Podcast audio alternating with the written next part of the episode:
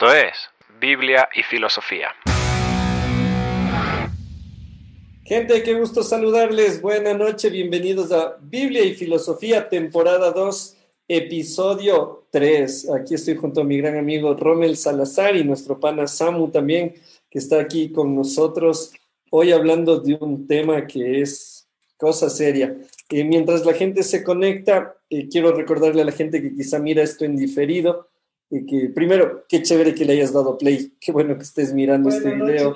y recuerda que tenemos nuestro, nuestro canal en Spotify, si tú eres medio, no como si sé alguien que es de Spotify, porque el que es de Instagram es Instagramero, el que es de Facebook es Facebookero, el que es de Spotify, ¿cómo es? Spotify ciero, Spotify ciero. Eh.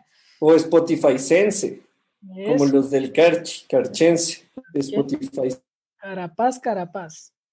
Bueno, la verdad es que si te gusta, si te gusta Spotify, puedes eh, buscarnos ahí. Estamos en Spotify como Biblia y Filosofía. Todos nuestros audios ahí de, de manera gratuita para que los puedas escuchar, para que puedas, sí, compartirlo con otras personas. Puedes hacerlo con nosotros con mucho gusto. Estamos haciendo este esfuerzo siempre para que el contenido que producimos esté en el, al alcance de la mayor cantidad de personas. También quiero aprovechar mientras la gente se conecta para recordarles que tenemos nuestro sitio web, bibliafilosofía.com. En bibliafilosofía.com, ¿qué vas a encontrar? Nuestra última transmisión en video. De hecho, para la gente que nos está viendo por ahí, un abrazo inmenso también.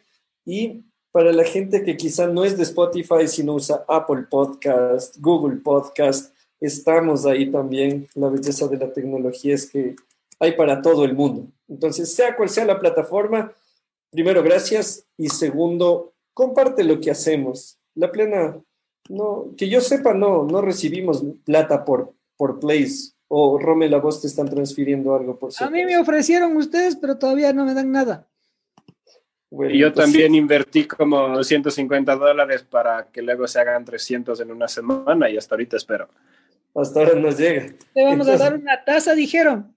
Es chuta la tasa, seguimos en deuda, pero ya después les contamos cuál es el plan con, con, las tasas. Entonces, gracias, compartan lo que hacemos. Como lo acabo de decir, no hay aquí letras pequeñas de si compartes, el Jimmy y el Rommel se van a comprar un nuevo celular, el Samu se va a comprar nueva nada de eso. Es el puro amor al arte. Y de paso aprovecho también aquí, nunca lo hemos hecho, pero agradecer a los donantes que tenemos. Eh, y Filosofía se sostiene también gracias a las donaciones de la gente que está pendiente, que quiere que lleguemos cada vez a más personas y que permiten también que usemos las plataformas que usamos, porque no, no es gratuito. Entonces, gracias. Los donantes siempre nos dicen que no digamos quiénes son, así que ustedes saben. Gracias. Y ahora sí, estamos ya bien con la transmisión, estamos en la página de Facebook. Hace un momento tuvimos por ahí un inconveniente. y Quiero presentar a mis amigos. Señor Ronald Salazar, por favor, preséntese y por qué estás aquí. Dios, patria y libertad, muy buenas noches con todos. Y como ahora, en mi tiempo de presentarme, voy a hacer algo que no hacemos siempre, pero voy a reconocer a los otros. Eh, iniciando a cambio. Entonces, saludos a Josué, a Robert, desde Machala, a Gustavo, al profe Juan Pablo Viteri, a, a Daira Angélica, Pino Sofi, William Llerena, Gustavo, María Emma, Cristian Andrés, Gustavo Camas. Les queremos, brothers queridos, y aquí estamos para reconocerles, porque por ahí hay que empezar. Si quieres Hay gente comentando para arrancar, ni siquiera hemos dicho nada y ya están conversando ellos. Más bien veamos qué es lo que dicen y nosotros comentamos. Eh, para entenderle a Levinas que era el que tenías que leer para venir hoy. Yo no sabía, yo no sabía si el Rommel tenía un problema con el, con el autocorrector, porque decía Levinas, Levinas, Levinas, y yo, ¿quién es Levinas? Yo decía capaz es Leibniz, pero dije, creo que no, porque entre Levinas y Leibniz, primero que nunca le he oído nada a Leibniz que tenga que ver con el prójimo, ¿no? O con la otra edad. Pero bueno, entonces ahora ya me entiendo que sí es. Y bueno, ahí ven. Vamos a hablar de la otredad porque yo estaba investigando del Nostredam. El Samu está labrando su camino para ser estandapero, como se darán cuenta. y a la vez se dan cuenta por, por qué aún nos llega, ¿no? Entonces, oye, siempre, que digo que voy a vivir de la comedia, todo el mundo se caga de risa. Eso. el famoso... Eso. Oye, Samu, preséntese, por favor, vos también, brother. Eh, o sea, para los que no me conocen, soy Samuel, y para los que sí me conocen, también. Así que hola para todos los que están poniendo. Yo tengo aquí de fondo eh, los comentarios de Facebook y también les mando un saludo a todos. Está bien lejos la pantalla y estoy así intentando alcanzar a ver, pero eh, se les quiere un montón y como dijo Jimmy, esto es por amor al arte y yo sé que ustedes eh, probablemente hay full artistas también entre ustedes, tanto de los, de los plásticos como de los visuales y de otras, otras ramas del arte. Para nosotros, conversar no es que seamos un artistas de la conversación, pero creo yo que cualquiera que le gusta pensar un poquito más, o sea, a los que les gusta buscar la quinta pata al gato, lo hacen por arte, no porque saquen nada demasiado eh, tácito, o sea, no hay, no hay nada tangible que saques de aquí. Esto no es como meterte en un curso de, ilustrador o, o, irte al SECAP para aprender a coser, no vas a sacar nada práctico que te sirva como para hacerte unas, unas monedas durante la pandemia, pero creo yo que así como hay muchas cosas que son muy útiles y prácticas para la vida, que te ayudan a sostener la vida, el arte, la filosofía, nuestra fe, son cosas que hacen que la vida valga la pena ser vivida.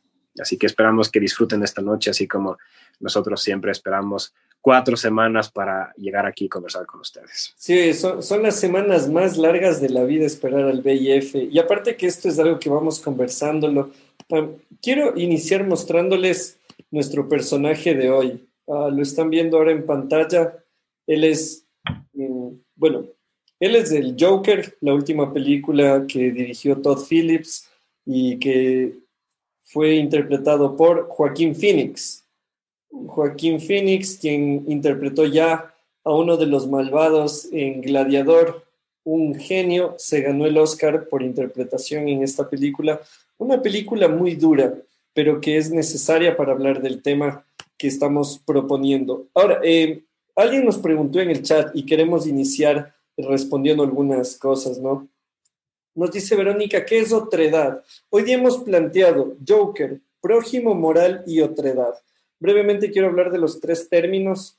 Eh, el prójimo es un término que normalmente se lo descubre o se lo conoce a través de los evangelios, seas católico, seas evangélico o quizá eres ateo. De seguro oíste alguna vez que Jesús dijo que hay que amar a Dios y hay que amar al prójimo. Y frente a esto hubo una pregunta de ¿y quién es mi prójimo? Entonces vamos a ir conversando de eso. La moral, ustedes saben, no, no, bueno, más bien, Rommel, a ver, en, en 15 palabras, ¿cómo definimos la moral? En 15 palabras. Como, para empezar suave, así, ¿no? Preguntas sencillas de un juego. Se le hace, Ay, ya se me fueron cinco palabras. Le hace más, se le hace más difícil contar las palabras que definir la moral. la moral es que es, que es complicado. La moral es, es, es la el estándar, digamos el estándar, em, el estándar que, las personas, que las sociedades ponen en cuestión de cómo tenemos que comportarnos eh, pública y privadamente. Ya, ahí está. Así rapidito. Como cuando llegaba a, clase sin leer nada y me decían, a ver, de la lección. Así fue ahorita. Ya, ok. Samu, vos, ¿qué dirías que es la moral? Necesita tres veras, ya, ahí te pongo. Moros. Carácter. Ahí está, viste, uno. Dos. Dale, dale, dale, dale, Es el carácter. Moros viene de, carácter, o sea, de lo que él, para los, para los griegos tenía que ver con un tema de, lo que se repetía, el hábito. Entonces, el hábito hacía el carácter y el carácter es el hombre. Si, si practicas la injusticia una vez y luego la vuelves a hacer, entonces por hábito eres injusto, por ende tu moros, tu carácter es injusto. Pero si hablamos entonces de ética y moral, ahí es un poco complicado porque ni siquiera los eticistas, que son justamente los que estudian la moral, pueden definirlo tan claramente porque tienes mm. la ética individual, tienes la ética colectiva, tienes la moral del grupo, tienes la moral del individuo. Entonces, digamos que es bastante intercambiable y eh, hasta significan de cierta forma lo mismo en sus etimologías en otros idiomas, pero digamos que va por ahí. La moral, así más comúnmente entendido, es el carácter del, hombre, si es que vamos muy, muy a las, raíces. Muy bien, yo no me voy a lanzar porque ya el Samu y el Rommel lo explican como los dioses, si es, que existieran otros, no lo sé. Eso, otro día podremos hablar de deidades. Pero entonces vamos, prójimo, vamos moral, y la otra edad es el término, y ahí por favor, Samuel Rommel, corríjanme o confirmen, la otredad es la manera en la que se estudia o se interpreta o se nomina al otro. Entonces, es, es muy del círculo lógico. Para sobrarte, decir, es que hay que considerar la otredad. Entonces, es como, oh, la otredad, así. Pero realmente lo que estás diciendo es, hay que considerar al otro. pero el otro resulta que no es uno solo y, es ahí donde justo se estaciona este, este tema y, y nos bifurca todo, porque cuando Jesús habla, él presenta un término en singular, que bueno, él lo, lo, retoma o lo toma desde Moisés, desde la ley de Moisés, cuando Moisés, dentro de la ley que, que Dios le había transmitido, que comparta, y que, ojo, por si acaso no es propio de la, bueno, o no es único de la religión, de las religiones judeocristianas. El amor al prójimo está presente también en otras propuestas religiosas. Entonces, cuando Jesús dice amar al prójimo, cuando Moisés habla de amar al prójimo, alguien dirá, ay, pero Buda también dijo que sí, o sea, nadie te va a discutir eso por si acaso. Pareciera, antes de ir avanzando con esto, Samuel Rommel, pareciera que esta idea de velar por el otro, de cuidar al otro, de considerar al otro, en términos evangélicos o términos bíblicos, el velar por el prójimo es una idea que se presentó a varios grandes maestros a lo largo de la historia. O sea, no es que nadie lo supo antes del cristianismo. Y es importante decirlo solo para evitarnos la discusión. Siempre hay alguien en el Facebook que llega mal geniado, que hoy día no le funcionó el internet, no le atribuye... Sí, no le llegaron las megas del plan y entonces quiere bronquearse y decir, ay, pero Jesús no fue el único. Lo sabemos, brother. Así que eh, solo confirmar esto, ¿no, Romel? O sea, no es algo que solo los evangélicos o solo Jesús lo dijo. A ver, me, me das chance de meter el primer puñete. Y eso es chévere. Y me voy a meter por donde más le duele al Samuelito Ito Ito. Pastorcito querido. Aleluya. Verás, el tema de considerar al otro es un tema de economía. O sea, vos cuidas al otro porque te conviene que esté bien para que te siga rindiendo frutos y puedas seguir existiendo. Correcto, y estoy de acuerdo. El único sistema que le valió carpeta a esto es el neoliberalismo. Ahí está. ¿Por qué? Porque cosifica al otro y es ir jugando a la ruleta rusa, porque cada vez ese otro ya no le está siendo útil y va a llegar un punto donde se encuentren los ricos contando sus millones sin un capital, no sé si es capital, porque eso ya es capitalismo, un, una fuerza proletaria que produzca y, genere esa riqueza que el rico por su capital tiene. Y lo mismo pasa con ese otro que se, hasta se fue, ya se fue. Se resintió, bro. Oye, Romelau, pero Aguanta, pero me falta.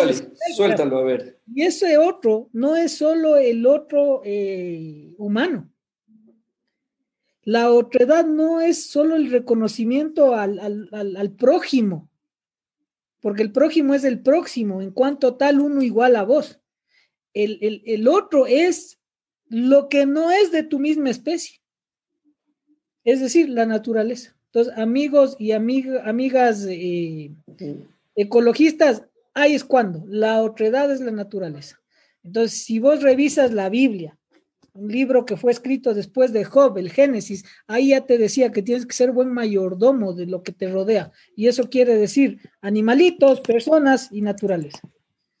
Perdón nomás, Pastorcito, querido, pero es que la culpa fue del otro zarango que me dio chance de meterte el primer carterazo. Yo estoy de acuerdo, yo estoy de acuerdo, porque yo también parto desde, desde eso, y lo comentábamos en el otro Biblia y Filosofía que tuvo lugar antes, 15 minutos antes de este, que lo compartimos en la que lo compartimos en el alter ego del Jimmy. Entonces, básicamente lo que estaba diciendo era justo eso. Esta conversación, y, a mí me gusta la palabra otredad, no, no he profundizado demasiado en ella, siempre le escucho a mi, a mi pana que es psicólogo hablar desde ese ángulo, lo cual es muy interesante, pero yo no lo manejo de la misma forma. Pero en todo caso, eh, CISEC, CISEC habla de cuál es nuestra conciencia sobre el otro. O sea, si estamos conversando acerca del amor al prójimo, hay dos palabras gruesas ahí. Amor, eso no es tan fácil de definirlo, pero digamos que como cristianos más o menos le cachamos, en especial si nos vamos por la rama de 1 Corintios 13.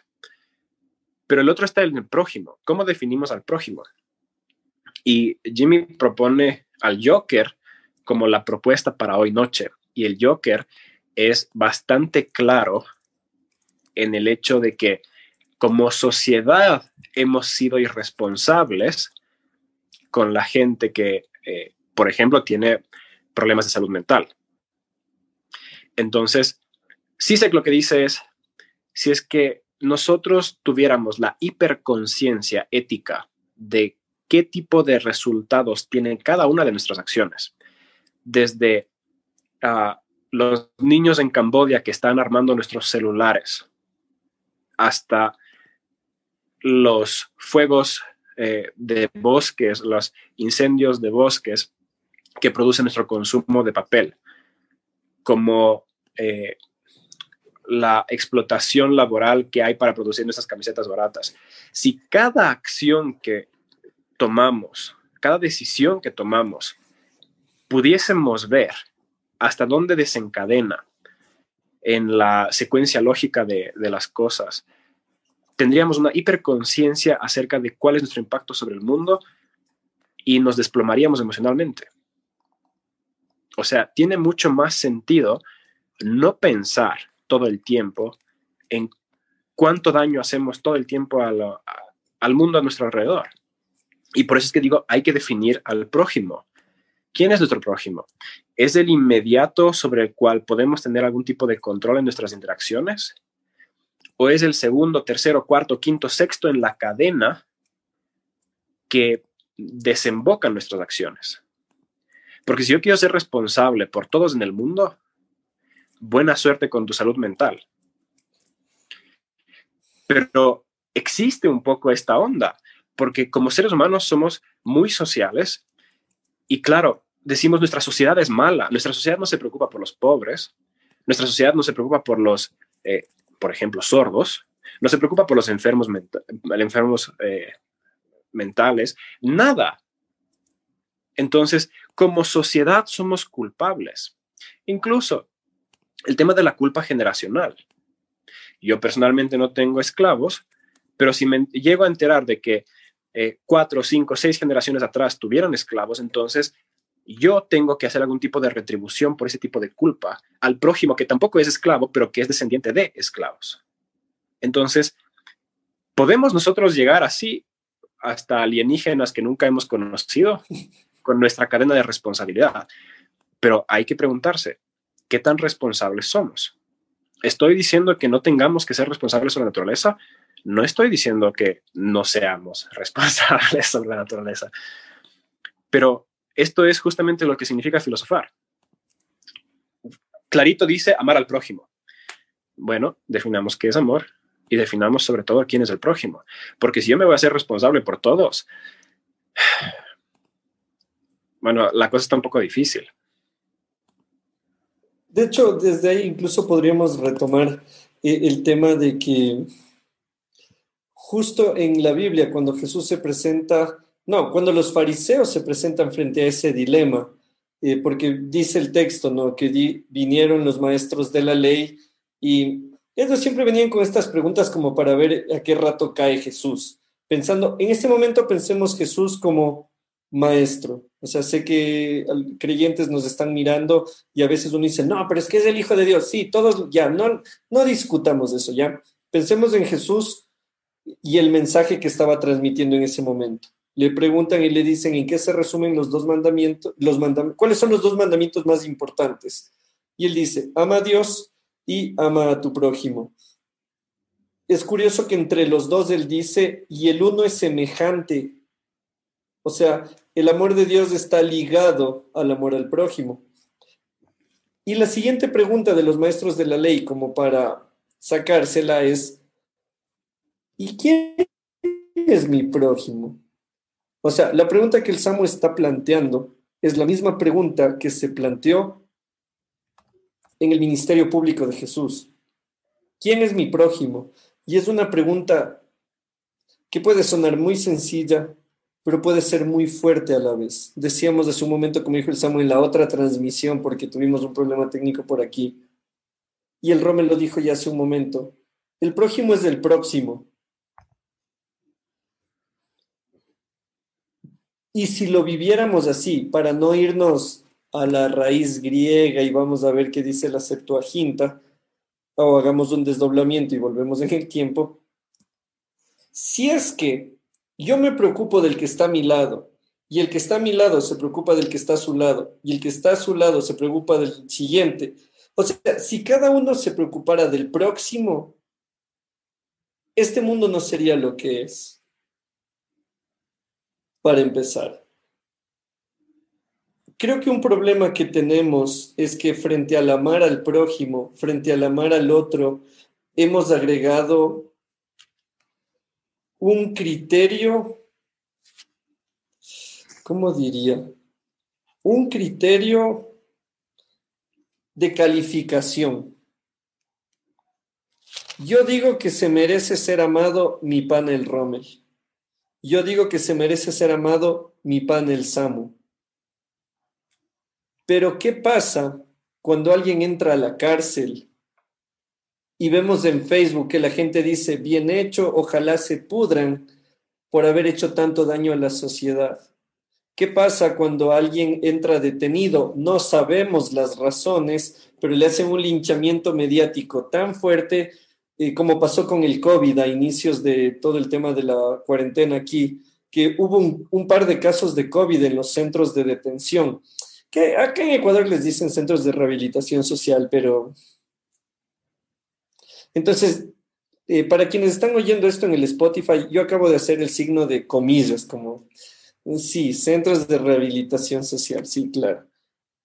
Yo vi que eh, la gente empezó a, a comentar sobre esto y decían, no, que les dejen contaminarse, que les dejen infectarse y más bien ya para que se mueran, porque son escorias, son basura, y mejor que se mueran así el Estado no tiene que gastar en ellos. Y ahí se me mueve el cimiento de la pregunta, ¿y quién es mi prójimo? ¿Es él, esa persona a quien critico, no es prójimo también? ¿Qué hace que califique a alguien como prójimo? ¿Quién sí, quién no? ¿O todos o nadie? Hashtag somos la resistencia. A ver, verás, le pusiste ahorita así denso, hermano. Ya, ya se hizo fanesca el tema, verás. Vos preguntabas, bueno, no preguntabas, iniciabas la conversación con algo que no te contesté. Y era el hecho de que si eh, la preocupación por el otro es eh, único y exclusivo de la Biblia. Y yo te diría que no.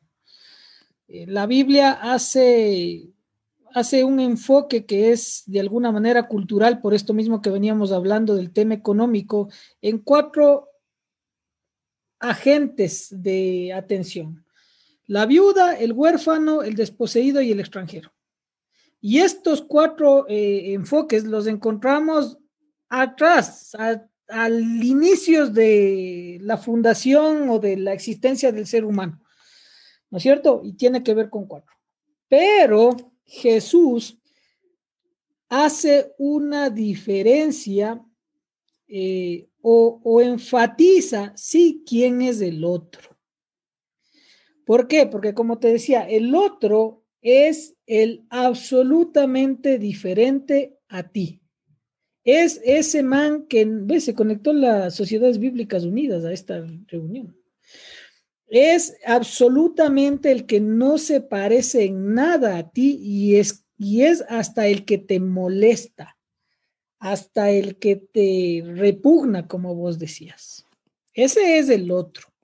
Y ahí hay un proceso ya filosófico de que cuando vos vas asumiéndolo al otro, ya no es otro, eres vos. Y ese es un proceso filosófico. Por ejemplo, vos te enamoras de alguien y se llegan a casar. Ese alguien va a terminar siendo uno con vos mismo ¿Por qué? Porque tú le asumes y él, y él o ella te asume y entonces ya no hay otra edad en eso. Me explico. El otro es ese que no quieres ver, lo que vos dices. Es el samaritano. Es el, el, eh, es el, ¿cómo se llama? El leproso.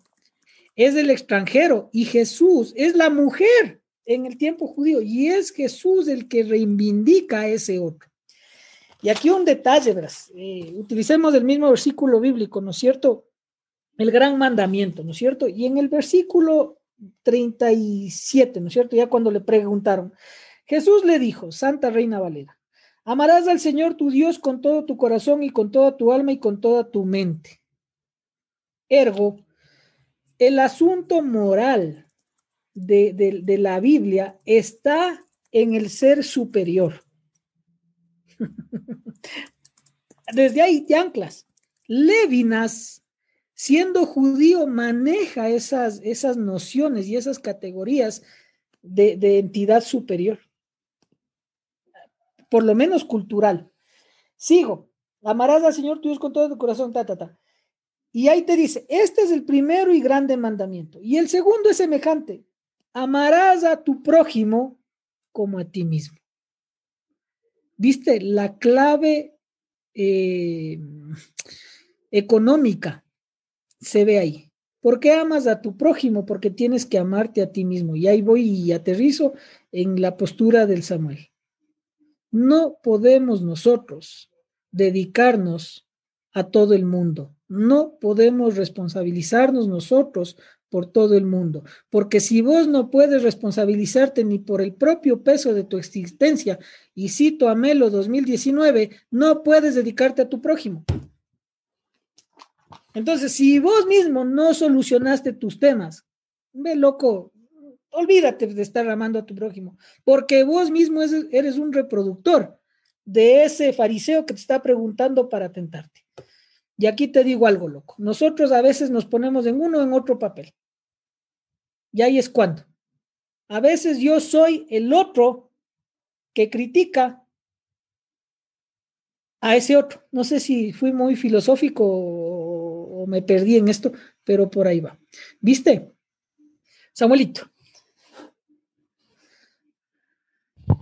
Me cambié aquí a la compu y por eso estaba moneando todo, pero...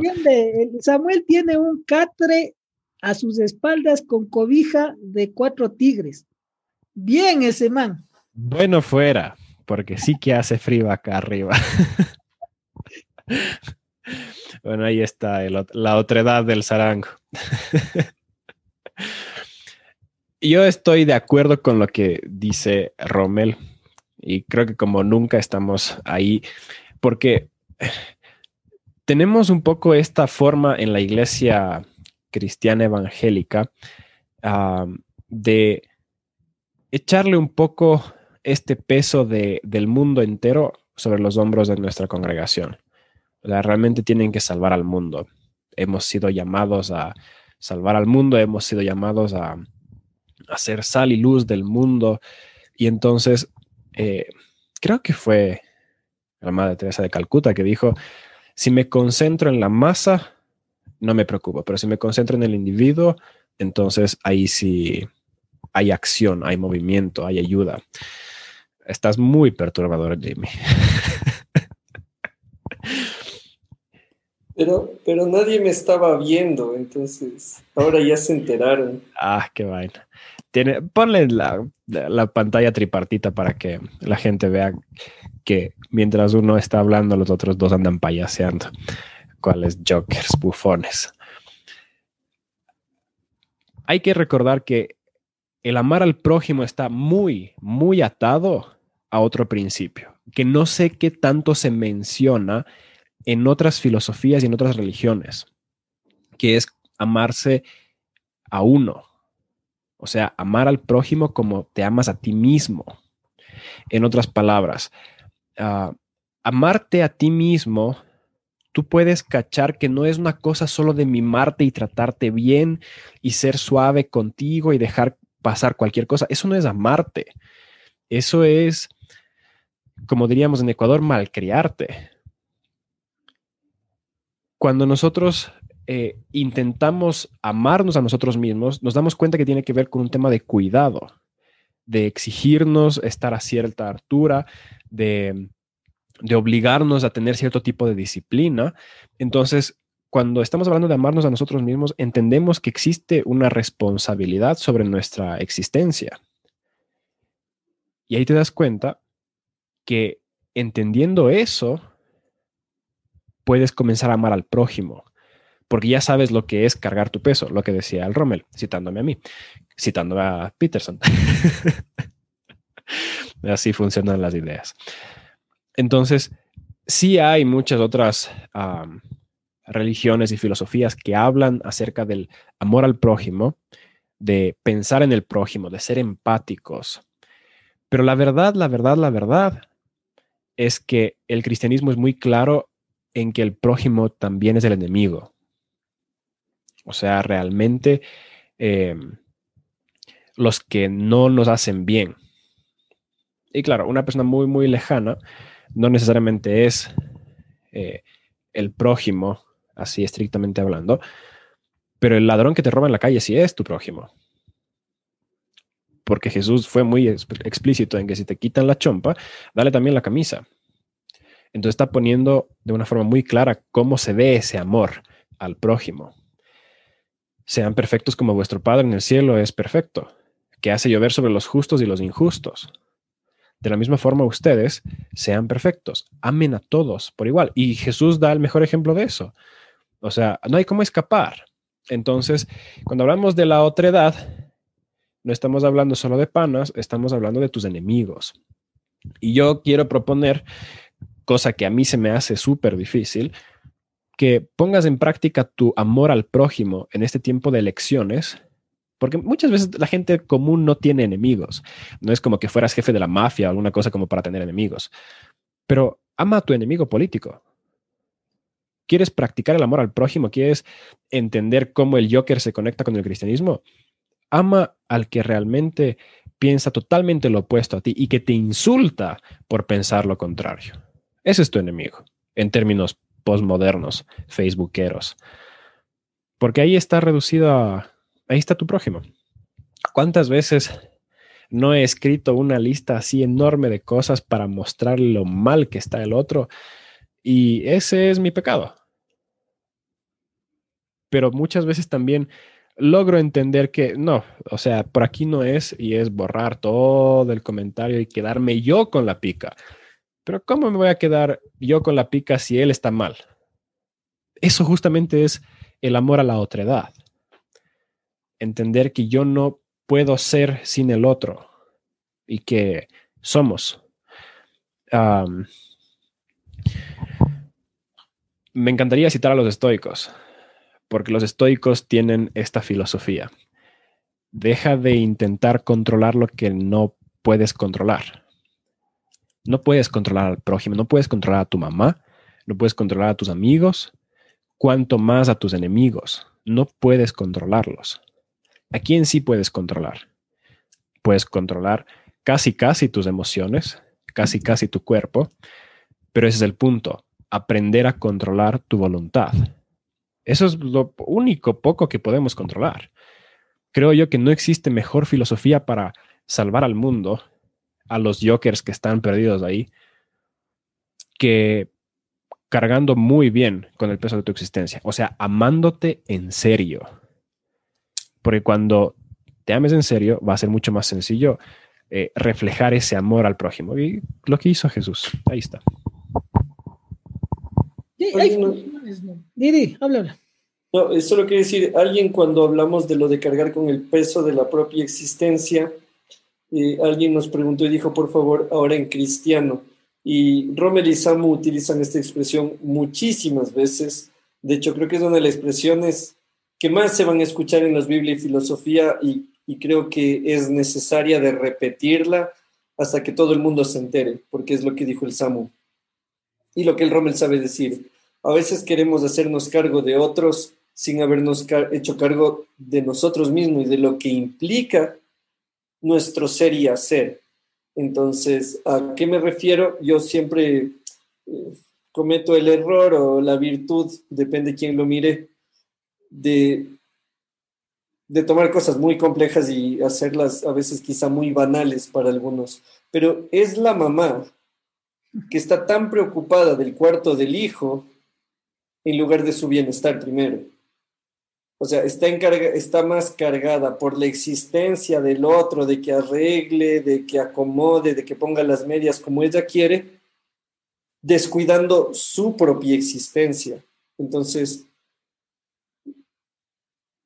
el otro o mi relación con la otra persona, como acaba de decir el Samu, está fundamentado en primero cómo estoy relacionado conmigo mismo. Hay gente que no se lleva bien con uno mismo, pero ese es otro tema porque por ahí nos van a poner ya mismo en la categoría de autoayuda y ese no es el plan. No estoy en contra de la autoayuda por si acaso. Hay libros de autoayuda que sí, que sí ayudan, pero se han dado cuenta que los libros de autoayuda no son de autoayuda porque es otro el que los escribe. El mejor libro de, autoayuda es el que viene cuando compras Legos y te autoayuda a armar el Lego. Ese es. Eh, excelente. El Rommel siempre elevando eh, la discusión. Ahora, alguien nos preguntó por acá y nos dijo, pero ¿qué tiene que ver Joker con todo lo que estamos hablando? Entonces, eh, vamos a aprovechar ahora, nos vamos a tomar cuatro minutos, les vamos a mostrar una parte, casi la parte del final de la película Joker dirigida por Todd Phillips en la que actuó Joaquín Phoenix, no es el Joker por si acaso de Heath Ledger del que estamos hablando, aunque lo que conversamos se le aplica perfectamente. Entonces, vamos a ponerles aquí el clip del video y así ustedes tienen, mande bro. No te banearán. Um, podemos luego cortar el audio en el Spotify, me imagino. Si no, si es que se corta en Facebook, nos avisan, por favor. Si es que alguien ve algo, nos dice y así actuamos entre los tres de esa escena, ¿no? Pero... Eso sería Ya, ya es hora que sea un Biblia de teatro. Es, ya, entonces vamos a poner ahora acá y así lo miramos y quizá iban a entender por qué estamos hablando de moral, de otredad, por qué estamos hablando de personas con situaciones muy difíciles y de ahí seguimos con el diálogo. Killed those three Wall Street guys.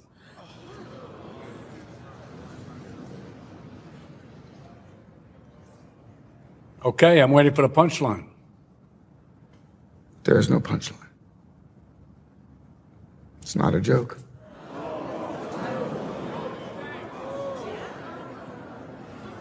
You're serious, aren't you? You're telling us you killed those three young men on the subway? Mm-hmm. And why should we believe you?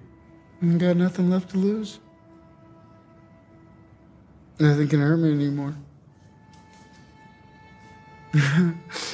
My life is nothing but a comedy. Well, let me get this straight. You think that killing those guys is funny? I do. And I'm tired of pretending it's not. Comedy is subjective, Murray. Isn't that what they say? All of you, the system that knows so much, you decide what's right or wrong the same way that you decide what's funny or not. Well, okay, I, I think I, I might understand that you did this to start a movement, to become a, a symbol? Come on, Murray. Do I look like the kind of clown that could start a movement? I killed those guys because they were awful. Everybody is awful these days. It's enough to make anyone crazy. Okay, so that's it. You're crazy. That's your defense for killing three young men? No. They couldn't carry a tune to save their lives. Oh, why is everybody so upset about these guys? If it was me dying on the sidewalk, you'd walk right over me. I pass you every day and you don't notice me. But these guys, what, because Thomas Wayne went, cried about them on TV? You have a problem with Thomas Wayne? too. Yes, I do. Have you seen what it's like out there, Murray? Do you ever actually leave the studio? Everybody just yells and screams at each other. Nobody's civil anymore. Nobody thinks what it's like to be the other guy. You think men like Thomas Wayne ever think what it's like to be someone like me? To be somebody but themselves, they don't. They think that we'll just sit there and take it like good little boys, that we won't werewolf and go wild. You finished? I mean, there's so much self pity, Arthur. You sound like you're making excuses for killing those young men. Not everybody, and I'll tell you this, not everyone is awful. You're awful, Murray. Me? I'm awful? Oh, yeah, how am I awful? Playing my video. Inviting me on the show. You just wanted to make fun of me. You're just like the rest of them.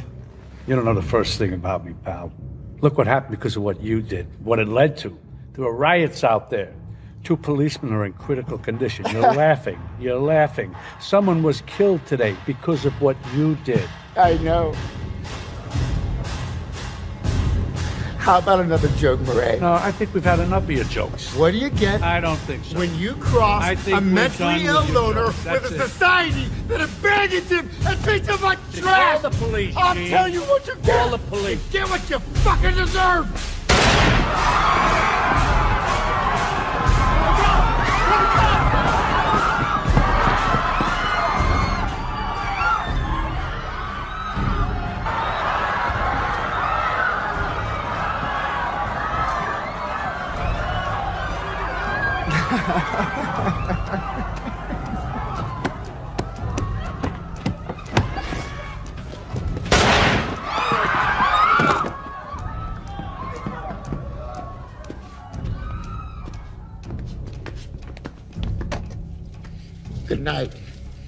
Always remember, that's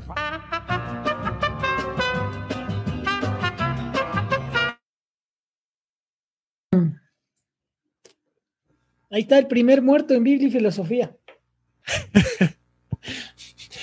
Y no fue la pluma, No fue la pluma.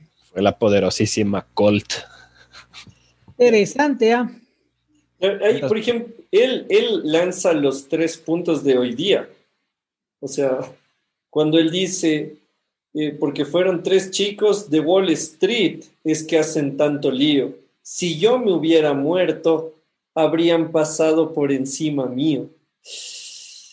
Y es tenaz cuando él dice, ustedes deciden qué es bueno y qué es malo. Esa es la parte de la moral. Y es brutal cuando le dice a este presentador, y él dice, no todos son despreciables, que ahí me suena muy a todas las discusiones cuando uno dice, la policía es corrupta, y sale alguien y dice, no, pero no todos son corruptos. Y, él, y el Joker hace algo brutal, que es decirle, tú eres malo. Porque es fácil pensar que otros son malos. Es fácil pensar que otro es el violento, el agresivo, el grosero, hasta que le dice, tú eres malo, tú me trajiste a tu show para burlarte de mí. O sea, Pero, ¿ves, ves, ves lo chévere ahí? De nuevo aparece René Girard en su, en su estudio sobre la cruz, ¿no? O sea, el único chivo que se ofrece a expiar los pecados de una sociedad es Jesús, que siempre se dice eh, inocente y que camina, como dice el Antiguo Testamento, como oveja al matadero. Y fíjate en este detalle, loco, eh, que ahora que reflexionaba con respecto a la, porción que dejaste ver de, la película, este man del, del, Joker es nosotros mirándonos al espejo de nuestras otredades. Y te planteo lo siguiente, ya, y aquí es cuando esto va, a lo mejor va a ser boom. Fíjate en esto. Muchas veces nosotros vemos a la iglesia desde la otra edad. Y perdón que meto esto, pero es por ahí que tenemos que hablar. ¿Cuál es el objetivo de la iglesia? ¿Cuál es el objetivo de la iglesia? Es dar de comer. Es acoger. Es dar plata al necesitado. Ve, y esto va a sonar duro, pero no es eso. El objetivo de la iglesia es dar a conocer de la palabra de Jesús.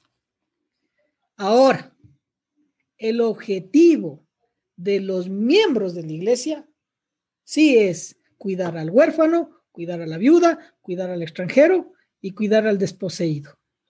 Pero es que diferenciar ahí, es que caemos en un error en diferenciar la iglesia y los miembros de la iglesia. porque, los, porque los miembros de la iglesia son los que hacen la iglesia. Es como el equipo. No hay una cosa llamada equipo sin jugadores. Tengo, que darle la razón al Rommel porque una cosa es el Barcelona y otra cosa es el Messi. una cosa es el objetivo del Barcelona y otra cosa es el objetivo o los deberes de Messi. Ahora, hay que pensar que iglesia no es un término acuñado por Jesús. Por eso. Entonces, cuando Jesús dice, cuando me dieron, cuando dieron a alguien de comer, me dieron a mí, está hablando directamente de la responsabilidad de los creyentes. Y los creyentes en comunidad son la iglesia. Entonces, la iglesia a qué está llamada es a mostrar el evangelio, pero el evangelio no es la palabra impresa. El evangelio, el evangelio es vivir el reino de Dios y restaurar el shalom. Entonces, claro, porque esa es nuestra labor y esa labor se cumple a través de darte el pan y hablarte hablarte, testificarte, predicarte, lo que sea. Entonces, yo en cambio, yo no me alineo con esa mirada eclesiocéntrica porque yo creo que no hay tal. O sea, es, es eso, es, eso es, nosotros criticamos la institucionalidad cuando la institucionalidad no tiene ese objetivo. ¿Viste? O sea, ahí es verte al espejo. O sea, vete al espejo y piensa que lo que estás criticando es a vos mismo. Exacto. Ah, o sea, yo, también no soy del que cree que la iglesia es las paredes. No, no, la iglesia somos todos, pero la institucionalidad de iglesia está para lo que te decía, para predicar el evangelio, para enseñar. Predicar el evangelio es dar de comer también, pues. Pero eso no le compete a la institucionalidad, sino a nosotros. Pero, quién, pero quién creó la institucionalidad? Por eso te digo, lo que acabas de decir. Lo que acabas de decir es, es vital. Nosotros tenemos que quitarnos de esa venda y saber que nosotros tenemos que hacer eso, porque también, y somos la iglesia. Pero no le eches piedras para la institucionalidad, porque estás haciendo lo que el Joker hace es que ustedes me, miran por encima, es que ustedes me hacen esto, me hacen este otro, toma tu balazo. Caímos en lo mismo. El, el, violentador se volvió victimario. Por eso es que el único sistema que puede conservar legitimidad moral es aquel que vence sin utilizar el método que está venciendo. Por ejemplo, si estás en un grupo revolucionario que está en contra del poder, pero luego cuando el grupo revolucionario logra su cometido, está en el poder, entonces no estaba en contra del poder, solamente estaba en contra de que otros estén en el poder. O, de la misma forma, si estás en un grupo revolucionario que está en contra de los ricos, pero en vez de que luego no hayan ricos, lo único que hacen es pasar ellos a ser ricos, entonces estás haciendo... Y por eso es que hemos abolido la pena de muerte. Así hayan asesinos porque ¿cómo te dices moralmente superior al criminal si utilizas los mismos métodos que tiene el criminal? Y ahí es donde entra Jesús. O Martin Luther King Jr. con su mismo ejemplo. No es a través de La discriminación racial no se elimina convirtiéndose en racista en contra de los blancos. Es un tema de unificar, o sea, realmente que escales moralmente. Cuando él En vez dice de que luego no hayan ricos, lo que hacen es ellos ser Street. ricos. Gracias, Romelito. Por, por si acaso no había escuchado lo que dije antes. Um, y, y- y por eso es que hay que tener tanto, tanto, tanto cuidado, porque todo el tiempo estamos rodeados. Los medios, los medios son solamente una fanesca ideológica. Facebook, las noticias, todo es un cultivo de ideologías y quién puede convencerte más rápido de que seas sectario de su ideología. Si es que quieres realmente pertenecer a algún movimiento, si quieres identificarte con una causa, tienes que tener la suficiente coherencia intelectual, moral, espiritual y emocional de que veas si es que lo que se está promulgando en tu ideología, en tu movimiento, lo que sea, realmente es superior a lo anterior. ¿Y sabes cuál es el problema? Que generalmente los que son superiores no son mainstream, no son populares, la gente no los conoce, porque para llegar a ser popular y conocido, el, último recurso siempre es la violencia. En otras palabras, nada que sea de la masa puede ser lo mejor, jamás. Porque lo que es de la masa se alcanza con ambición, con lucha de poder, con sobornos y con violencia. Muchos cadáveres llegan debajo de las camas de los que son candidatos presidenciales y otras vainas. Porque no hay forma de llegar a controlar la masa a menos que sea por la violencia, por jugar lo inético, lo falto de moral. Si es que quieres algo que realmente, si quieres realmente entregarte a una causa en tu vida, tienes que estar dispuesto a purificar de todo lo que es lo popular a algo que no sea popular. Por ejemplo, los padres del desierto son básicamente los primeros monjes. Las mejores prácticas cristianas fueron probablemente uh, forjados por los padres del desierto. ¿Les conoces? No.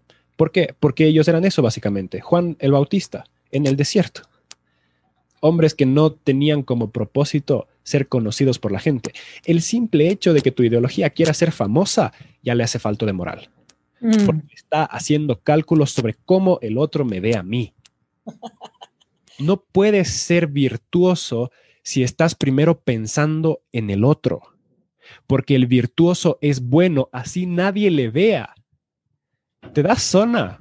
Y todo esto es moral de la más básica que uno debería estar leyendo en, en, el colegio y todo, porque es, es elemental, pero estamos más bien educados moralmente por las redes sociales y la gente no se da cuenta. La gente no se da cuenta. La complacencia y los estándares. La complacencia y los estándares te provoca eso. Eh, no es René Gerard, Khalil Gibran, ya hemos citado a este man aquí en, en, en este lugar. Él decía que eh, él, él, le gusta ser el loco, porque el loco, estoy parafraseando, tiene el placer de llegar a ser incomprendido, porque el que te comprende domina una parte de ti. ¿Ves? Y es de eso. Entonces, hay cosas que nos ahí van está el bufón, ahí está el bufón. El bufón es el arquetipo del que, del que es el único que realmente puede decir la verdad, porque no se lo toma en serio. Entonces tiene la libertad absoluta, porque no va a perder nada. Si tienes el rey, ¿a quién le va a pedir consejo al rey? A los consejeros, a sus ministros, y ellos, si es que dicen o hacen algo que no le gusta al rey y el rey es capaz de votarlo, ellos están condicionados a dar una opinión que no es la más honesta. Y el bufón es institucional. Tiene que ser independiente. El bufón no representa la institución, el bufón es. ¿Viste? Allá va. No critiques a la iglesia que no está dando de comer, porque eso es cuestión tuya. Y Jesús te lo dice. ¿Sí viste? O sea, ahí, quiero yo a, plantear, ampliar bien. Jesús no está hablándole a la, a la iglesia como institución, no, no, le está hablando a un logo, le está hablando a las personas que componen esa institución. Entonces no es papel del Ministerio de Misiones dar de comer, Es el papel de todos los que somos iglesia dar de comer, porque a la viuda, al huérfano, al, destituido y al, no poseso de dinero. Pero ves, o sea, eso es lo que planteamos ahí. Y ahí yo veo el Joker. El Joker crea un movimiento en cuanto y en tanto es, con estas figuras, el bufón. En cuanto y en tanto es a institucional. Pero se institucionaliza cuando toma el papel de entrevistado, de entrevistador y termina matándole porque termina haciendo lo mismo. Fíjate, la película es un poco eh, apocalíptica y, profética en cierto sentido, porque habla de la decadencia social, de la decadencia de la sociedad.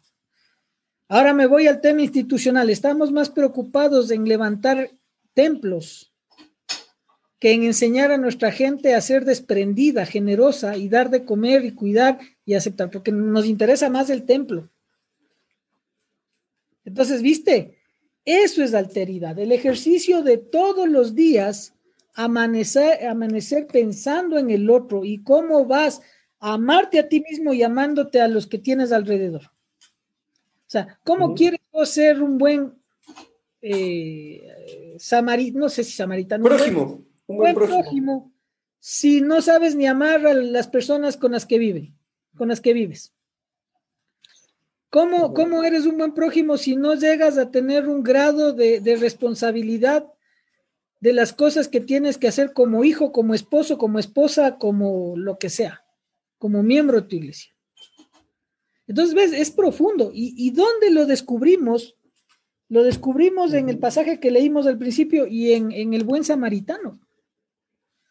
Entonces Jesús te está diciendo, ve, no es un tema de, de, jefes de la, de la ley judía, no es un tema de gobernantes, es un tema de todos. ¿Y dónde lo refleja eso? En lo que les asqueaba a los judíos, los samaritanos. Entonces, es un ejercicio de nosotros, compas queridos, no es el ejercicio de la institucionalidad, lo que decíamos la vez pasada. No es que el gobierno está ahí para, para darte lo mejor. Uno tiene que hacer y decidir bien. Y por ejemplo, aquí hay algunos que están teniendo algunas posturas de, de votar nulo. Que te soy sincero, así como van las cosas, es una opción muy válida para decir lo que tienes que decir. Ah, hoy ha estado fuerte el asunto, ¿no? Fuerte como en Manavís, fuerte. Fuertes. Sí, tal cual. Ah, por acá, por ejemplo, alguien dijo, si tu objetivo, Luis Moscoso dice, si tu objetivo es ser el ejemplo de la iglesia, ya estás mal desde el inicio. sin amor no sirve de nada cualquier cosa que la iglesia podría ser. Eh, por acá dicen, esta película me recuerda a lo que vivió Estados Unidos con la muerte del afroamericano. Y fue curioso también que la película, eh, la última película de Joker salió cuando aquí en Ecuador estábamos en protestas. Entonces, justo cuando el Rommel, sí, pues cuando el Rommel dijo que es apocalíptica, que fue apocalíptica, y entendiendo apocalíptico no como el fin de los tiempos, sino como un momento fuerte en el que dices, no tengo una idea de qué rayos va a suceder. Hay algo interesante también que dice eh, el Joker y que me encantaría que lo podamos topar aquí. Y es que él, tiene un enojo fuerte, ¿no? Tú, lo, tú, Rommel, ya lo dijiste. Por si acaso, eh, yo puedo diferir con las ideas del Rommel, pero a la final luego terminamos cachando que hablamos casi lo mismo. Pero en el caso de la iglesia yo tengo ciertas posturas muy marcadas porque em, no soy muy fan de una fe eclesiocéntrica. O sea, pero veces para, más bien pensé que eso es un tema para hablarlo en otra ocasión. Sí creo que la iglesia es la luz, la iglesia es la evidencia, eh, la iglesia es la llamada a hacer tales cosas, por ahí a veces solo son terminologías que capaz no le cacho bien al Rommel, aún no llego a su nivel de iluminación, entonces me falta verme las dos temporadas de Naruto y Boruto para poder llegar a ese nivel de comprensión de la filosofía y el cristianismo. Pero hay algo que él dice y me encantaría que lo podamos topar en cuanto a la moral y la otredad, pensando en los minutos que tenemos. el Joker dice algo que es cuando uno dice se tenía que decir y se dijo, o sea, que dice que qué ganas que me da ir a Carondelet en el caso de Ecuador y, y, ponerles una valla así impresa, Arial, un tamaño así de un metro por cada letra, cuando él dice, ustedes deciden qué está bien y qué está mal. Cuando yo vi la película, yo, bueno, ustedes saben, el Rommel y el Samu saben, la vi de nuevo hace unas semanas y fue como, no sé, como, como prédica de campamento, de esas que te llegas, o sea, como ir a misa y que el cura le atine con lo que iba a hablar, como buscar en Spotify un podcast random y que, den la, y que te den la cabeza. Porque yo sí construyo una moral así a veces. Mm, o sea, decimos seguir a Dios, decimos amar a Dios, decimos que Él determina qué es lo bueno y qué es lo malo, pero es tan fácil tan, tan, tan fácil acudir a una moral relativa que ni siquiera nos damos cuenta. Y cuando el Joker dice esa frase, a mí me golpeó bastante. Porque hizo pensar, ¿cuándo yo decido qué es lo bueno y cuándo decido yo qué es lo malo? Y el problema de esto es que mi concepción de la moral termina afectando, empañando, tinturando o distorsionando mi percepción del otro. El momento en el que yo digo, ejemplo típico, veo una chica, bueno, no es mi caso, en este, ejemplo sí no es mi caso, una chica adolescente embarazada. ¿Qué decimos o qué se dice por ahí? Primerito es decir, ahí está por andar de loca. Ahí está por no cerrar las piernas. Ahí está por andar de cama en cama facilito. Hablar, o sea, determinar quién es bueno y quién es malo, me toma menos que abrir el WhatsApp y dejarle en visto a la gente. O sea, me toma full menos tiempo y ni siquiera consideramos si esa chica está esperando un bebé víctima de un abuso, que sería una de las situaciones más fuertes, o la otra, que no, no es que es una chica que anda de cama en cama, no es una chica que es loca o como se le quiere decir, solo resulta que es alguien que tomó una mala decisión en un mal momento, como yo podría tomar una mala decisión o como alguien cercano a mí podría tomar una mala decisión. Entonces, este tema de definir qué es bueno y qué es malo, lo criticamos criticamos la moral subjetiva, criticamos la posmodernidad, criticamos que, ay, ahora lo que antes era incorrecto, ahora le llaman que está bien, ay, la ideología de género, y nos pegamos con todos los que dicen que arman una moral subjetiva, cuando nosotros estamos en la misma práctica.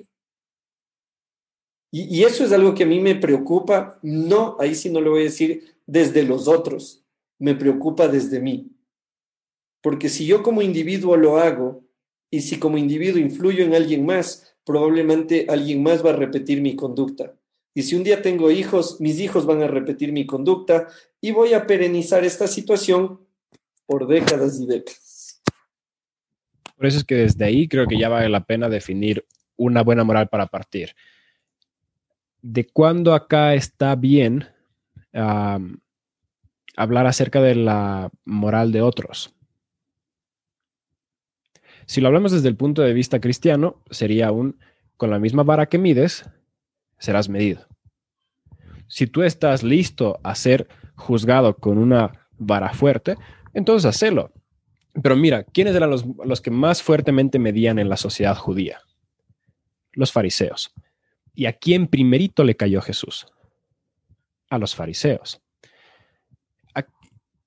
Y Nietzsche habla un poco de esto, de aquellos que aquellos que se dan muy demoralistas, hay que tener cuidado con ellos, porque están reprimiendo un fuerte deseo de control.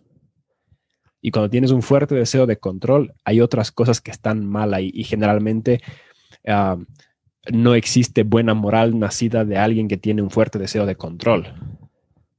Entonces, pónganle ojo a eso en las siguientes votaciones. Cuando ustedes estén hablando de juzgar a los demás. Ah, y, es un poco complicado hablar de esto porque ¿Cuál es el rol profético de la iglesia? ¿Cuál es el rol profético de, la, de, de los cristianos? ¿Denunciar la maldad en el mundo? ¿Existe eso? Sí, existe. Pero existe una diferencia entre hablar al público, a la sociedad, y que el individuo lo tome, a ir señalando a la gente. Es muy diferente. Porque Jesús, yo al menos no recuerdo algún caso donde vaya directo contra una persona y le caiga. Así sea fariseo sino que hablaba de una forma de hacer las cosas de un grupo de gente. Y es como quien dice al que le caiga el guante. Pero cuando son casos puntuales de individuos, Jesús va más allá del acto del individuo para ver al individuo. Y, pero Por ejemplo, con la mujer adúltera, ¿no es cierto? Es una cosa? No, no hay, como vos dices, Jesús no va a personas, pero va a objetos. Sí. La maldición aliguera. yep. Okay. ¿Viste? Entonces es lo mismo, no es un tema de las, de las personas, es un tema del, del, del, de lo institucional, no es un tema de las personas, es un tema de los objetos.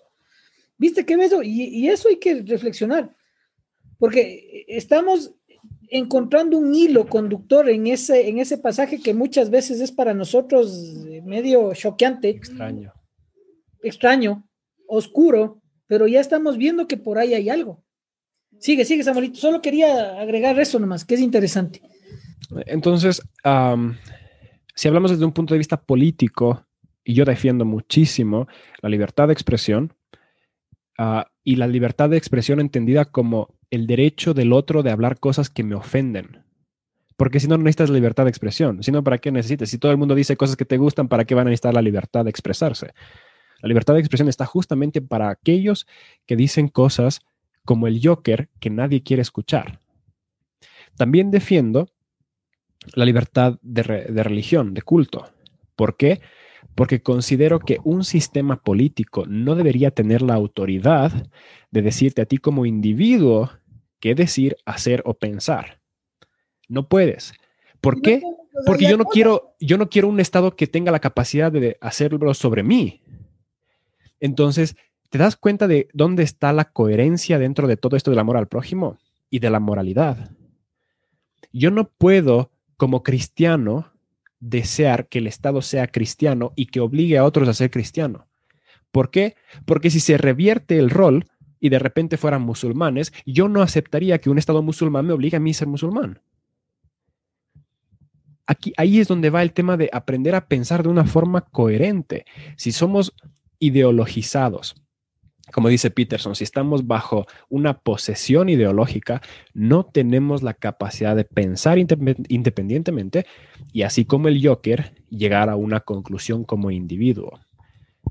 Y creo yo que cuando somos muy honestos en cuanto a la moralidad de otros, nos damos cuenta de que antes de ver la moralidad del otro, tenemos que ver nuestra moralidad.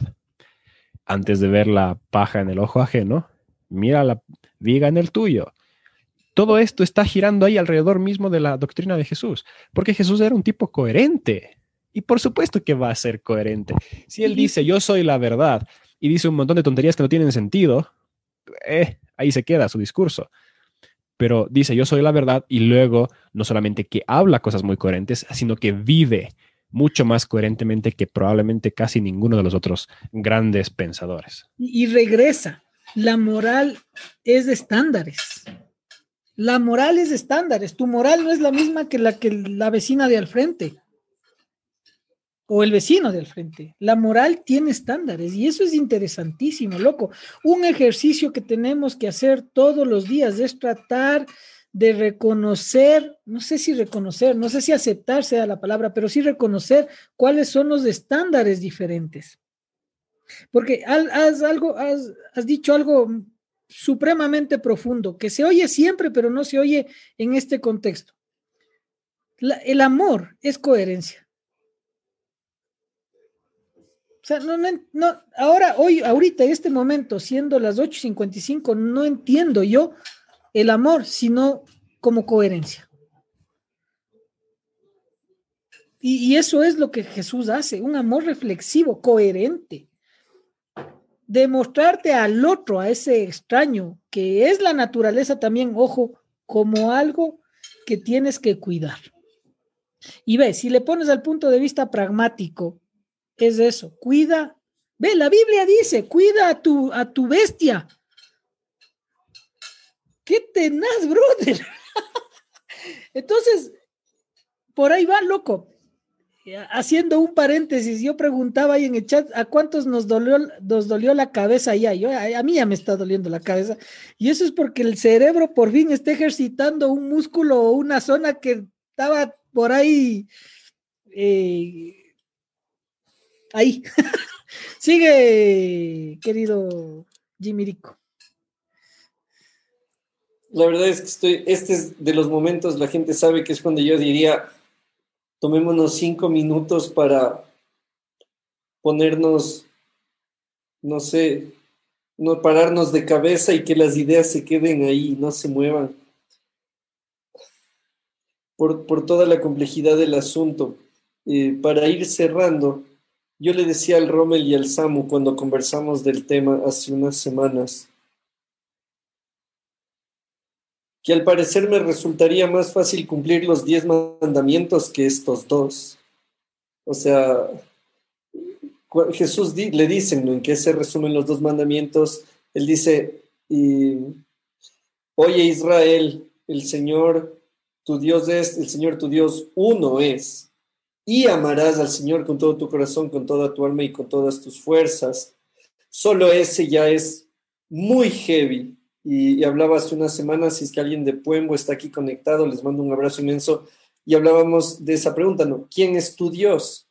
Porque, chuta, mi Dios no siempre es Jehová, mi Dios siempre no es el Dios judeocristiano, mi Dios muchas veces son mis expectativas, muchas veces son mis emociones, a veces mi Dios es em, muchas cosas, no, no quiero irme en eso. Entonces, que Dios tenga el lugar que le corresponde ya de por sí es es fregado.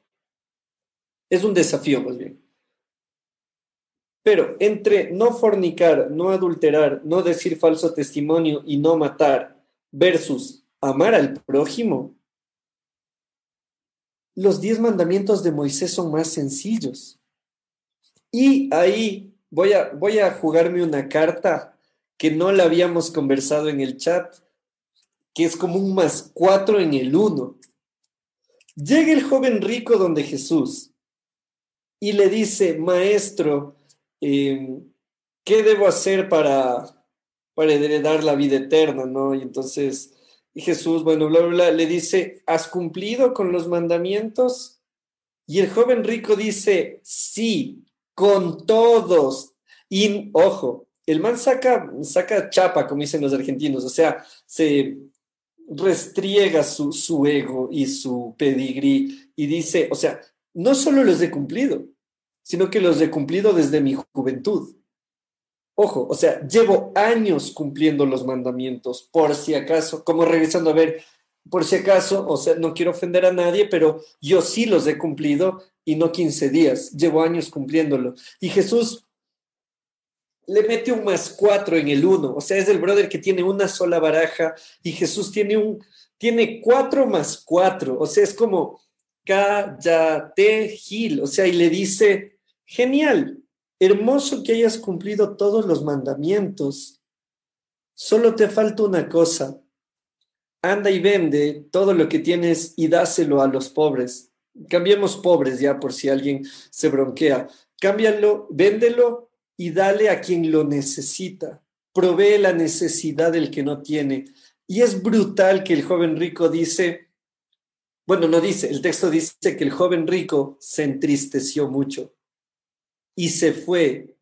Y ahí es cuando yo digo, carajo, o sea, se nos friega toda la vaina.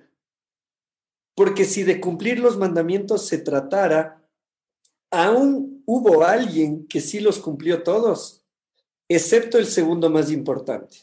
No sirve de nada que no fornique, que no adultere, que no mate, que no diga falso testimonio, que no tenga dioses ajenos, que no robe.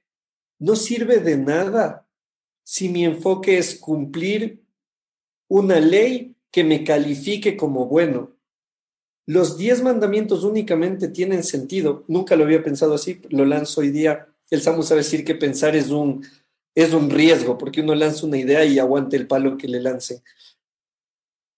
Los diez mandamientos únicamente tienen sentido si los vivimos para demostrar amor a Dios y, demostrar amor al prójimo. Si no mato para que me pongas una estrellita en la frente, no sirve de nada. Mi única razón para no matar es porque velo por el bienestar del otro. O sea, se nos jode todo el estándar de cristiano evangélico, bonachón, educado, correcto, de testimonio. Sí, como alguien ya mencionó en los comentarios, todo lo que hago no está motivado por el amor. Y dije, jode por ahí, disculpa si es que alguien se molesta con eso, no, no les avisen a mis jefes, por favor, pero, eh, o sea, se nos friega todo si nuestra motivación hacia el prójimo no es el mismo prójimo y es alimentar mi ego. ¿Sabes? Ve, y es que ha estado tan enfrente de nuestras narices que no nos, nos damos cuenta. Se nos juzga desde la otredad a la iglesia, institución, de odiar a los homosexuales. Cuando eh, yo, yo te voy a decir, yo no odio a, los homosexuales, ¿no? Y conozco a un buen número de, hermanos, líderes de iglesias, pastores que no lo hacen. Y proclamamos nosotros y decimos, nosotros amamos a las personas. Y he estado ahí siempre, con, con este criterio ha estado ahí siempre. Nosotros amamos a las personas. Y en otras estamos nosotros mismos equivocados.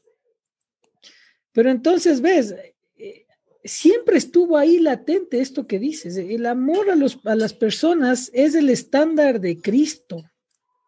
Primera de Juan 3:16, de nuevo. Acá está el estándar de Cristo. ¿Y cuál es el estándar cultural? Aquí me corregirán los, los pensadores bíblicos y eruditos. ¿Cuál es el estándar bíblico, o sea, cultural de la cultura hebrea? Los diez mandamientos como respuesta a la ley del talión, ojo por ojo, diente por diente. Entonces, ¿en cuál quieres estar, iglesia del 2020? Aquí. Sigue con tu religiosidad. Dale. No te juzgo, dale nomás. Ahí estás. ¿O quieres estar acá? Con el amor a Dios, a ese Dios, con el amor a tu prójimo, pero también con el amor a ti mismo. Entonces, Cápsula para los eh, ministerios juveniles. ñaño, ñaña, si tienes ahí una relación tóxica, por ahí empieza. porque no te están amando, porque no te estás amando. Hágale. Ya ven, me salió, me salió lo del ministro juvenil. Dígame, tío Rommel. No, perfección es la clásica de no te respetan porque no te respetas a ti mismo. y por ahí va, tiene sentido. El, uno de los mejores pensadores de la historia, a Dios gracias, era ah, cristiano, San Agustín de Hipona. Ama y haz lo que quieras. ¿Por qué está resumido ahí?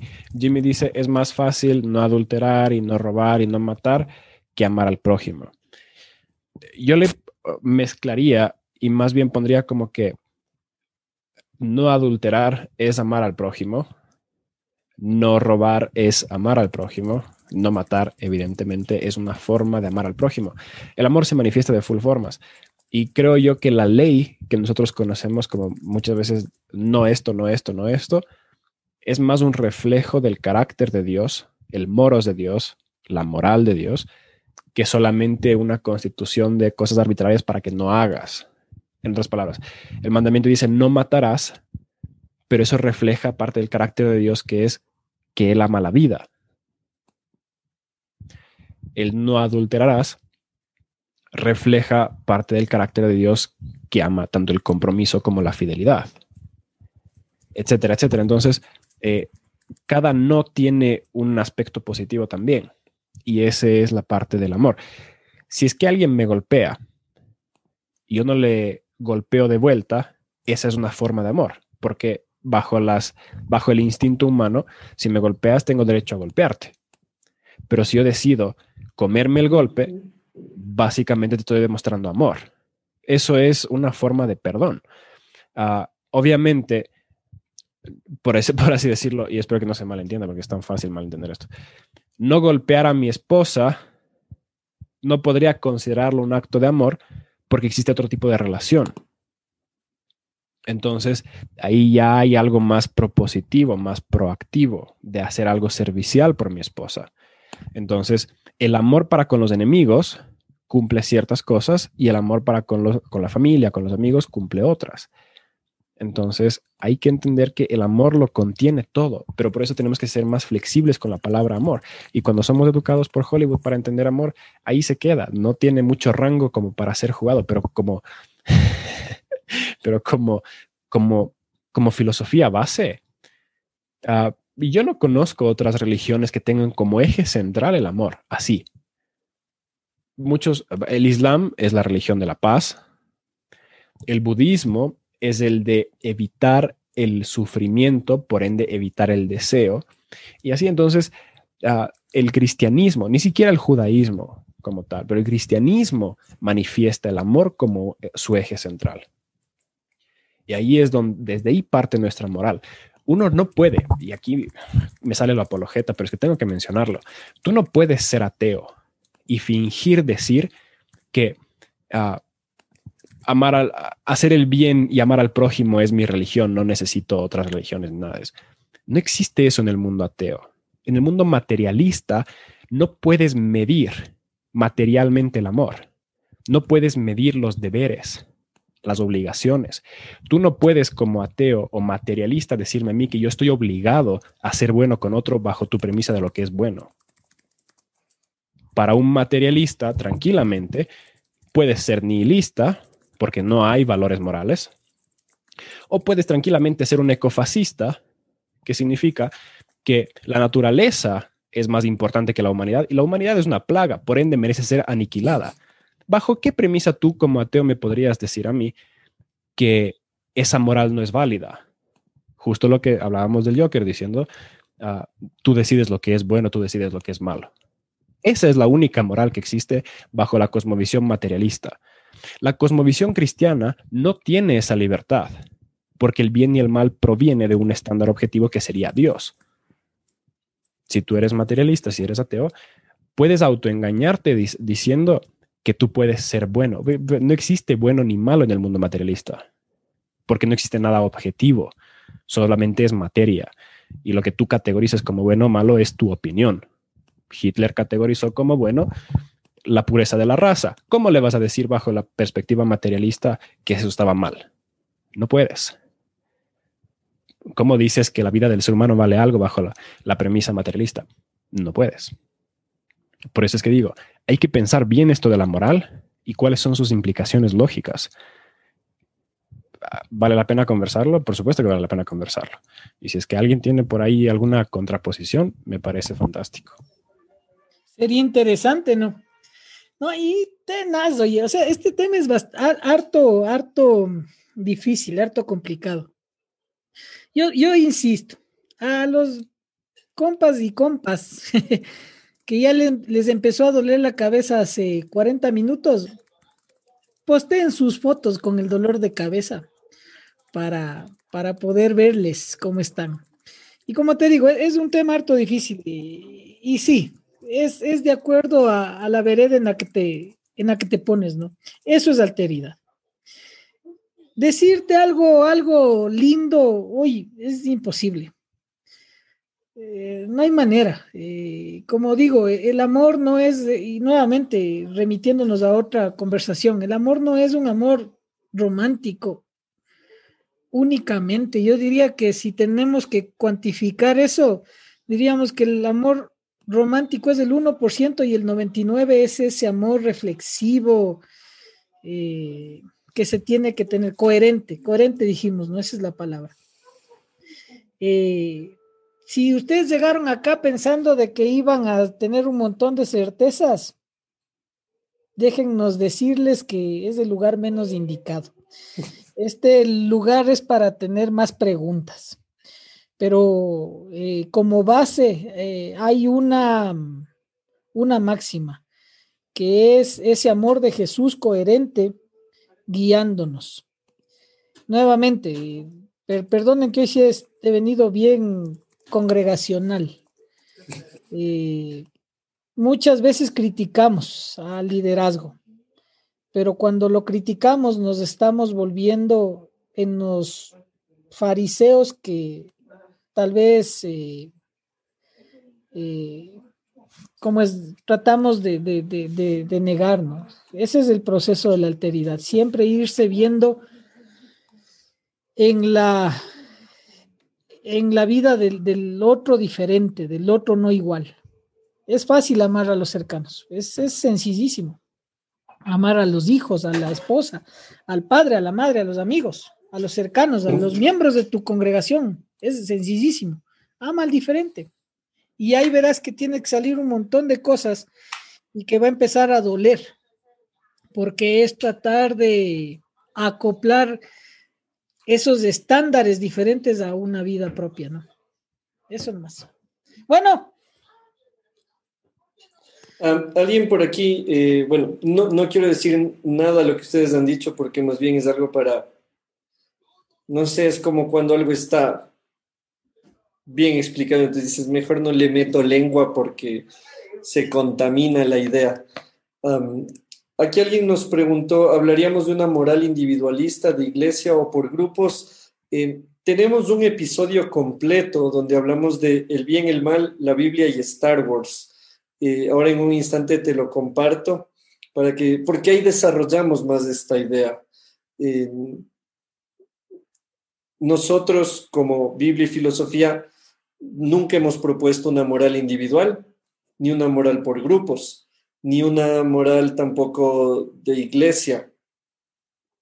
Entonces, más bien creemos, y por eso el Samu dijo hace un rato que le sale también lo apologeta y al Rommel dice le sale lo ministerial nosotros sí creemos que hay una moral que procede de una fuente. Entonces, si nosotros directamente reconocemos nuestra moral proviene de la fe que vivimos, o sea, como cristianos protestantes evangélicos consideramos que la moral se construye en base al Dios que seguimos y alguien critica eso, ahí les recordamos que esto se llama Biblia y filosofía. Entonces, Ah, no se llama el Club de la Moral Relativa, se llama Biblia y Filosofía, y cada uno tenemos posturas. Eh, vas a encontrarte, eh, brother, en otros eh, episodios que hay muchas cosas en las que no coincidimos, en otras coincidimos, en unas coincidimos y cada uno lo hace desde diferentes perspectivas, pero en cuanto a la moral, nosotros sí, invitamos a todos, como lo acabó de decir el Sam. Si nosotros partimos desde el materialismo, la moral queda queda en la cuerda floja porque va a depender de lo, de lo, de la consecuencia de si hago esto, en qué me conviene o en qué me beneficia. Entonces, eh, hay una pregunta y, y, podríamos cerrar con esta, pero es una pregunta heavy, así que la menciono. Samu Rommel, tómense el tiempo para pensarlo porque es heavy. Y si iniciamos, iniciamos hoy día Biblia y Filosofía, episodio 3, parte 2. Eh, nuestra amiga Mica nos dice aquí, ¿cómo amar al que hace daño? ¿Cómo amar al que no ama? Yo creo que justamente porque la cansé a ver, ya comencé a cranearlo sin saber si es que teníamos chance, pero perdonar. La mejor forma de amar al que te hace daño es perdonar. El Evangelio entero, todo lo que conocemos como cristianismo, corre en base a la gasolina del perdón. la humanidad no amó a Dios como debía haberlo amado, siendo ese el primer mandamiento, pero Jesús viene y nos perdona eso. Si es que tú tienes problemas, si cualquiera de nosotros tiene problemas ah, con el rencor y con la ira reprimida y todo eso, significa que lo que está fallando ahí es la no capacidad de perdonar. Es la mejor forma de arrancar.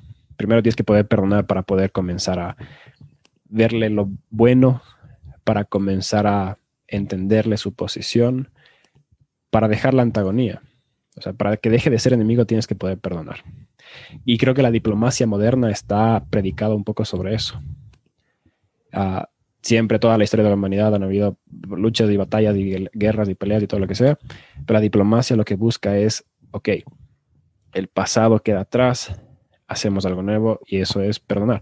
Y en Medio Oriente no se han perdonado, siguen en batallas miles de años.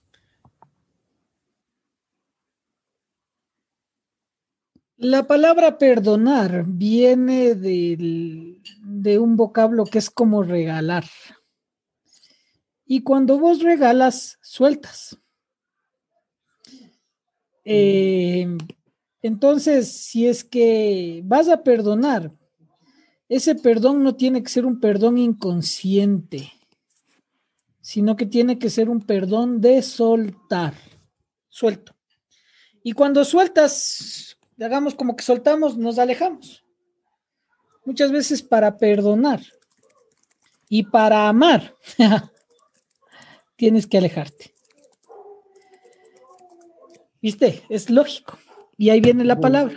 Ama a tu prójimo como a ti mismo.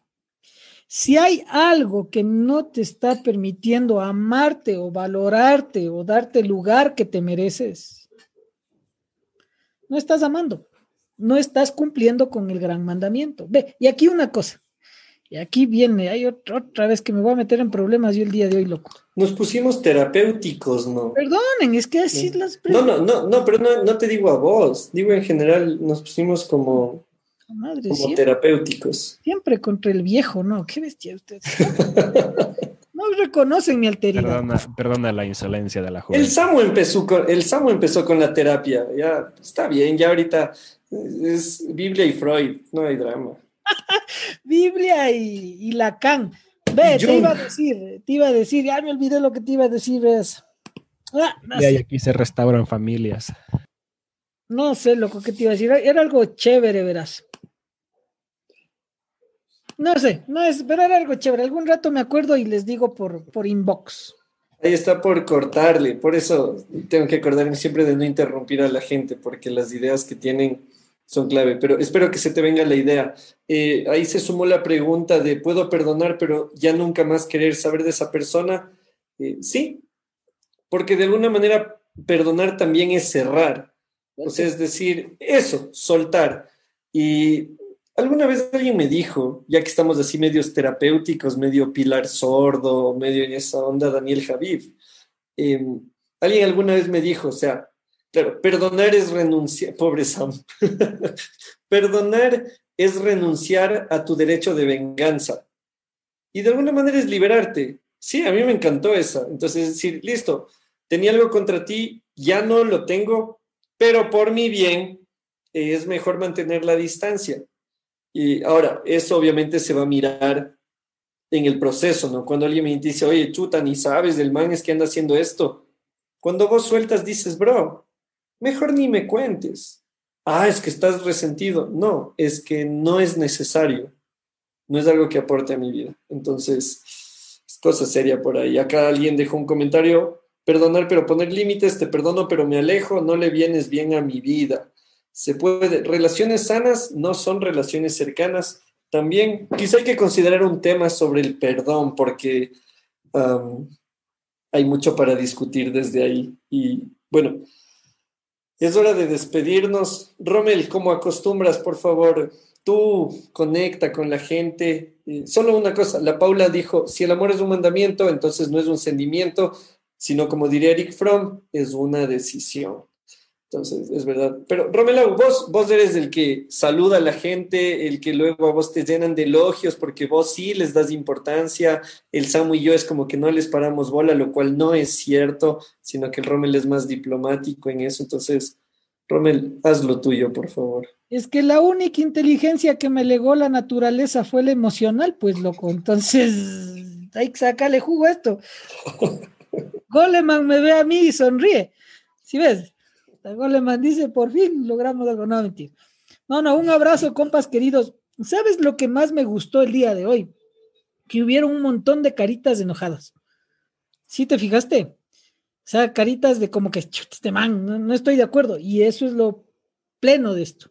Porque aquí no es que estamos predicando algo que te va a gustar. Es más, en serio, yo quiero. De hecho, ni siquiera estamos predicando, ¿no? Claro, claro eh, literalmente, etimológicamente sí, ¿no? Pero eh, el tema es que queremos que ustedes salgan con dolor de cabeza, en serio, para que algo se mueva acá adentro, porque la fe no es sentimientos nomás, como dice eh, Magíster Guillermo Maldonado, no, es, es cerebro, es, es, es vivir la, fe a, a, punta de razón y de fe.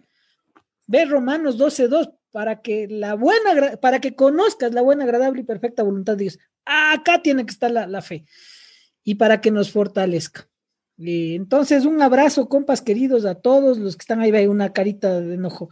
¿Cuál será el hijo que nos puso la carita de enojo? Eh, un abrazo. David, David Novoa, ese man es un vacancísimo. Ese man es un vacancísimo y le, le, le, enviamos un abrazo grandote. Por favor, si es que pueden, manden una foto de con quién están viendo, de, de cómo están haciendo, porque así hacemos comunidad. Ojo, la filosofía es una nota que es introspectiva, pero si no se conecta con el comunitas, no existe filosofía. ¿Sí ves? O sea, es una nota personal, pero comunitaria. Y nosotros aún más, porque no somos griegos, ni romanos, ni europeos. Somos de estas acta de acá. Yo, por ejemplo, de los Cotocosao, hermano, así de, de, de, andino. El Samu nomás es. Él es de los Northoldras. Alguna sangre de lobo corre por sus venas. Él, sí sabes que, sí sabes que él es ahijado de Elsa y Anna, princesas de Rivendell, ¿Así? participantes de Frozen 2, claro. Ve, mamita, aquí hay un. Te quiere conocer a alguien, loco. No, entonces es eso, ¿no? Viste la importancia de lo comunitario y sí queremos que sea una comunidad. Ya les hemos dicho, por favor déjennos saber cómo están y un abrazo, locos. No sé qué más querías que diga, aquí es que termine con una oración.